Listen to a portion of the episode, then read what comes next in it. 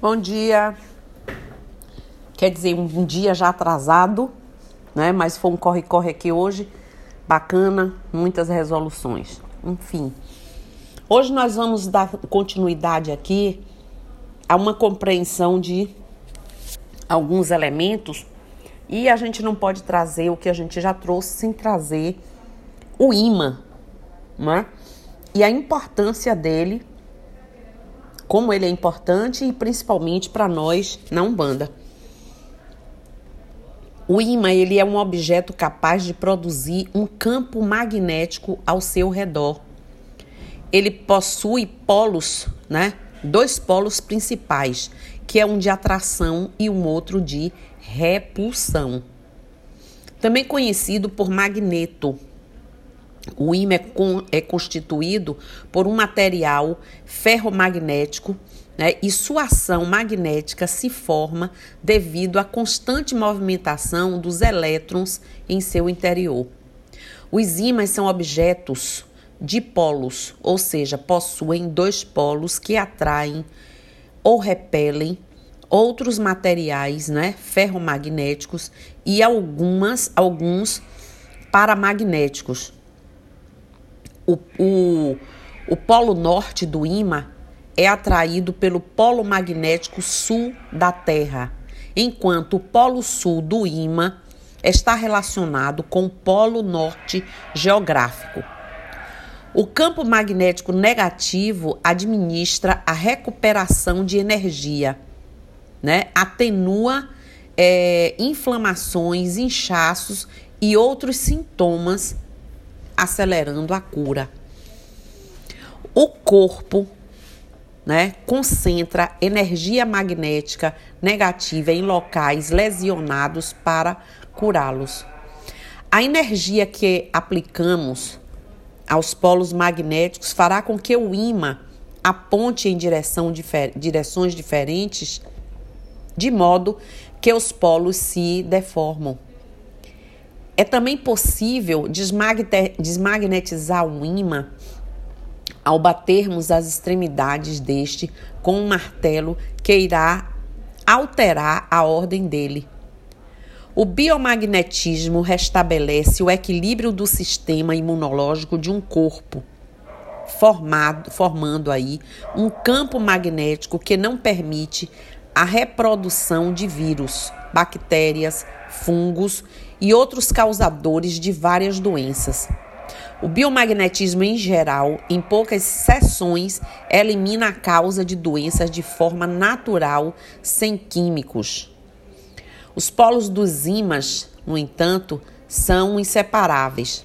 Por exemplo, se um ímã for partido ao meio, surgirão dois ímãs menores com dois polos, norte e sul, ou seja, ele não se destrói, ele se divide e continua com as mesmas propriedades, certo? De acordo com a regra natural, é, polos magnéticos de, da mesma natureza se repelem, enquanto polos diferentes se atraem. Porém, os ímãs deixam de gerar campo magnético quando são submetidos a determinadas temperaturas elevadas. Por exemplo, o ímã de ferro perde a sua força magnética quando aquecido a 770 graus Celsius, né? Ponto aí este conhecido como a temperatura de Courrier. É, enfatizando, ímã é um material que tem a capacidade de magnetizar ou atrair materiais constituídos de ferro, cobalto e níquel. Isso se deve ao magnetismo. Magneto é originalmente o nome dado ao ímã. Isso porque ele foi encontrado na Magnésia, lá na Grécia. Há dois tipos de ímã: o ímã natural que é encontrado na natureza, e o imã artificial, que é aquele que resulta da fabricação feita mediante a utilização de dois materiais que possuem propriedades magnéticas. Esse processo é chamado de imantação. O imã natural mais comum é a magnetita, pedra vulcânica é, em que consta óxido de ferro aí na sua constituição. Os ímãs artificiais mais utilizados são aqueles constituídos de bário, carbono e estrônico e óxido de ferro. O, o imã neodímio é o imã mais poderoso que existe no mundo. E o imã artificial, por sua vez, pode ser permanente, temporal ou eletroímã. O permanente consegue manter seu magnetismo mediante o uso de materiais ferromagnéticos. Seu magnetismo pode ser perdido apenas de forma temporária em decorrência de forte temperatura ou descarga elétrica. Temporal, que é o magnetismo adquirido através de materiais paramagnéticos, que é provisório. E eletroímã, que é um aparelho capaz de gerar magnetismo mediante a presença geralmente de ferro. Como eu disse antes, os ímãs são de polos, pois têm dois polos magnéticos, norte e sul. Não é possível encontrar um ímã que tenha apenas um polo. Ainda disse que, mesmo que os ímãs sejam divididos, quebrados, né, as duas polaridades sempre estarão presentes, ou seja, cada pedaço será completo. Repetindo novamente, um ímã é um corpo que gera campo magnético ao seu redor. Ele pode ser classificado de duas, duas formas: natural e artificial. Natural, quando se trata de óxido de ferro, um mineral encontrado na natureza que recebe o nome de magnetita e artificial quando é construído com ligas metálicas ou materiais cerâmicos, que ao serem submetidas a fortes campos magnéticos, adquirem aí as propriedades magnéticas. As primeiras observações relativas ao magnetismo foram registradas, gente, na Grécia antiga, sempre Grécia, né? Em uma cidade denominada, como eu já falei, Magnésia, onde se encontrava um mineral que tinha a capacidade de atrair pequenos objetos de ferro. Esse material passou a ser conhecido como magnetita, em claro, em virtude do nome do lugar é, né, onde ele foi encontrado. O nome dessa cidade deu origem também ao termo magnetismo. Porém, os estudos nessa área foram aprofundados apenas em acho que 1600, é, 1600 por um físico inglês. Dentre suas descobertas, vamos destacar aí a existência do campo magnético terrestre e as propriedades dos ímãs. Podemos destacar cinco propriedades que caracterizam um ímã, hein, gente? Capacidade, por exemplo, de atrair outros objetos, especificamente alguns metais, né, como o ferro, que eu já falei. As regiões onde os campos magnéticos são mais intensos em um ímã denomina-se polos magnéticos. Eles são classificados como norte positivo e sul negativo. Ao aproximar os polos magnéticos dos ímãs, podemos verificar duas situações: repulsão, se os polos aproximados são iguais, ou atração, se os polos forem diferentes, né? É... Deixa eu ver. Ao aproximar dois ímãs, os polos de sinais iguais repelem-se, enquanto os polos de sinais contrários se atraem.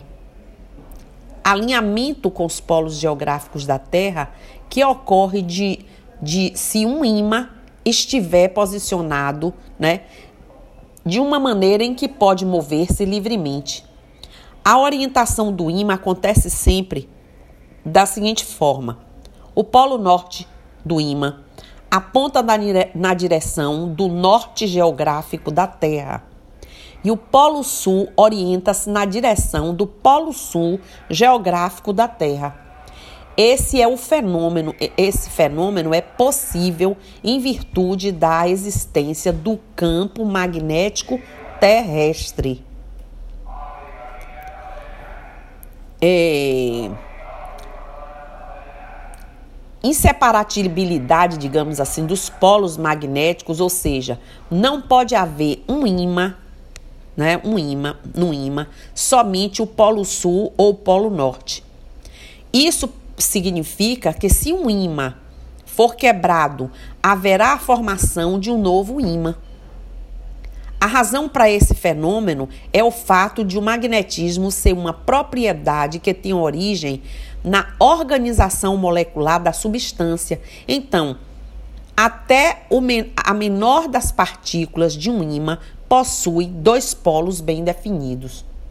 A Terra também se comporta como um grande ímã, gente, possuindo polos magnéticos muito definidos. O polo norte geográfico da Terra e o polo sul magnético. E o sul geográfico e norte magnético. Graças a essas propriedades magnéticas que a Terra possui, podemos nos orientar através das bússolas não é isso? A bússola que é formada é, por uma agulha feita de magnetita apoiada sobre um pequeno suporte onde pode girar livremente e orientar de modo que o campo conforme o campo magnético da Terra. Entretanto, essa bússola não aponta exatamente para os polos geográficos da Terra, uma vez que os polos magnéticos não coincidem exatamente com os polos geográficos, né? Porque estão é, defasados aproximadamente, acho que é, é, estão defasados um do outro, né? Eu não vou chutar aí quantos graus, porque eu agora realmente não me lembro. No século XV, fim de 14, 15, muito se falava na simpatia magnética, né? Designando um sistema análogo nas suas bases aí essenciais, o que tinha sido formada por Paracelso. No século 16, 17, Van Helmont, muito citado na alta magia, ele afirmava que ele obtinha curvas valiosas com aplicação do ímã e de placas metálicas nos corpos dos doentes, né? E um contemporâneo dele, o jesuíta Hell, né, que também era físico de muito renomado, obteve feitos interessantes com a aplicação do imã não só nos homens, mas também nos animais.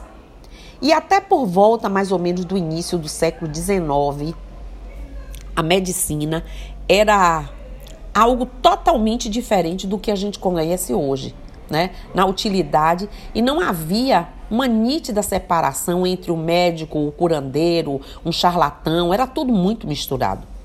E esse fato fez com que padres e até reis, né, no século XVI, se auto-intitulassem homens de cura. Já imaginaram isso? A iniciativa dos padres era bem óbvia, uma vez que naquele tempo o conhecimento estava centrado na mão da Igreja Católica, claro, né? Eles queriam mostrar esse domínio também. Eram pouquíssimas as pessoas que sabiam ler os livros. Além de raríssimos eram é, e eram guardados né, nos monastérios. Os reis, por sua vez, eles eram privilegiados porque tinham o poder financeiro e bélico e tinham acesso à educação e ao conhecimento de livros e tratados antigos que falavam, entre outras coisas, sobre como curar doentes. Então todo mundo se arvorava, né? E atribuía-se aí uma verdadeira revolução na medicina no século XV, as obras de Paracelso.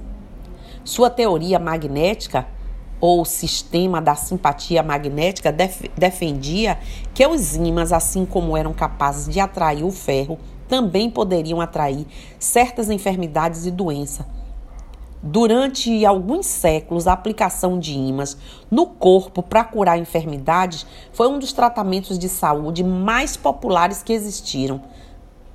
Pense aí que coisa.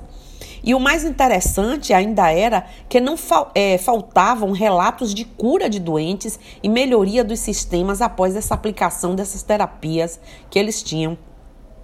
Alguns padres jesuítas passaram a usar o poder do imã até para realizar exorcismo. Pense aí. O imã cura os fluxos dos olhos, dos ouvidos, do nariz, das articulações né, é, é, externas. Por esse mesmo método se, curava, se curam as úlceras, as fístulas, o câncer e o fluxo menstrual. Também contribuiu para resolver as fraturas e cura de icterícia e a hidropsia, se eu não me engano, segundo aí a prática que tem demonstrado na frequência. Eram os relatos dos, dos curandeiros, digamos assim, do século 15 e 16. Imagine, tudo isso era curado com imã, eles achavam, né? Foi a partir da posterior constatação, lá para 1786, de que os ímãs não possuíam qualquer propriedade curativa, que se abriu aí um caminho para uma nova explicação do porquê que algumas pessoas se diziam curadas. Como resposta, os cientistas descobriram que a sugestão e a imaginação poderiam ser os responsáveis pelas curas. Ou seja, a mente, que por muitos anos foi deixada aí de lado pelos médicos naturalistas que preferiam buscar explicação na anatomia e na fisiologia, passou a ser a principal suspeita de ser o responsável pelas curas. Mas quando Franz Anthony Mesmer, um médico que estudou os mistérios científicos até então cuidadosamente guardados né, em segredo pelos seus é, predecessores, como sendo coisa de magia. Então, Mesmer, que era um, um médico, admitia que, assim como o imã, as mãos e os olhos de alguns indivíduos podiam irradiar um fluido especial proveniente do próprio organismo, com influência nos indivíduos e nos próprios animais. E lá para 1779, ele publicou uma obra em que ele expõe, expunha a existência de um, um fluido que interpenetrava tudo e que dava às pessoas a propriedade né, daquele imã. Lá por, por 1784, teve um marquês também é, eu acho que é isso, um discípulo de Mesmer também, ele descobriu o sonambulismo artificial e em, mil, em 87, mais ou menos, é, Peterson, ele descobria a catalepsia artificial. Eu tô falando tudo isso, gente, sabe por quê? Porque tudo isso faz parte de quem os seres humanos foram e quem nós somos porque os médiums passam por todas essas, essas questões aí de sonambulismo, de, de, de catalepsia, uma série de coisas, e a gente precisa encontrar como foi que tudo isso, quando foi descoberto, né? E como foi que essas coisas se passaram. E já em mil, acho que 840 ou 41, Brad descobriu o hipnotismo. Charcot é, o, estudou metodicamente, né, como eles aplicavam tudo isso, né, na clínica e Freud, né, utiliza ao criar a psicanálise. Então, quando Freud chegou, ele já tinha esse conhecimento de tudo isso e ele começou a aplicar na psicanálise, que até hoje muita gente usa, né, aí as teses de Freud para seus tratamentos. Os melhores imãs Vamos entrar agora na Umbanda. Os melhores imãs para nossa utilização é um imã redondo pequeno, um imã ferradura, um imã redondo grande, o imã rosca, né, pequeno, e o rosca grande. São os que mais a gente usa e a gente tem aqui no terreiro. Em trabalhos que se utilizam imãs, é, são do mistério, magias dos povos antigos, ciganos, velhos, caboclos, etc né? A magnetização e desmagnetização sem igual, ou seja, eles têm amplo conhecimento disso e os magos já trazem isso desde sempre de suas existências, esse conhecimento de magnetização e desmagnetização. Os ímãs são materiais capazes de produzir perturbações no espaço, denominados de campo magnético. Ele não só é bom, como ele também pode provocar de forma contrária, muita perturbação e desequilíbrio. Essas perturbações podem é, orientar os elétrons livres que compõem alguns materiais, fazendo com que eles é, sejam atraídos pelo imã, né?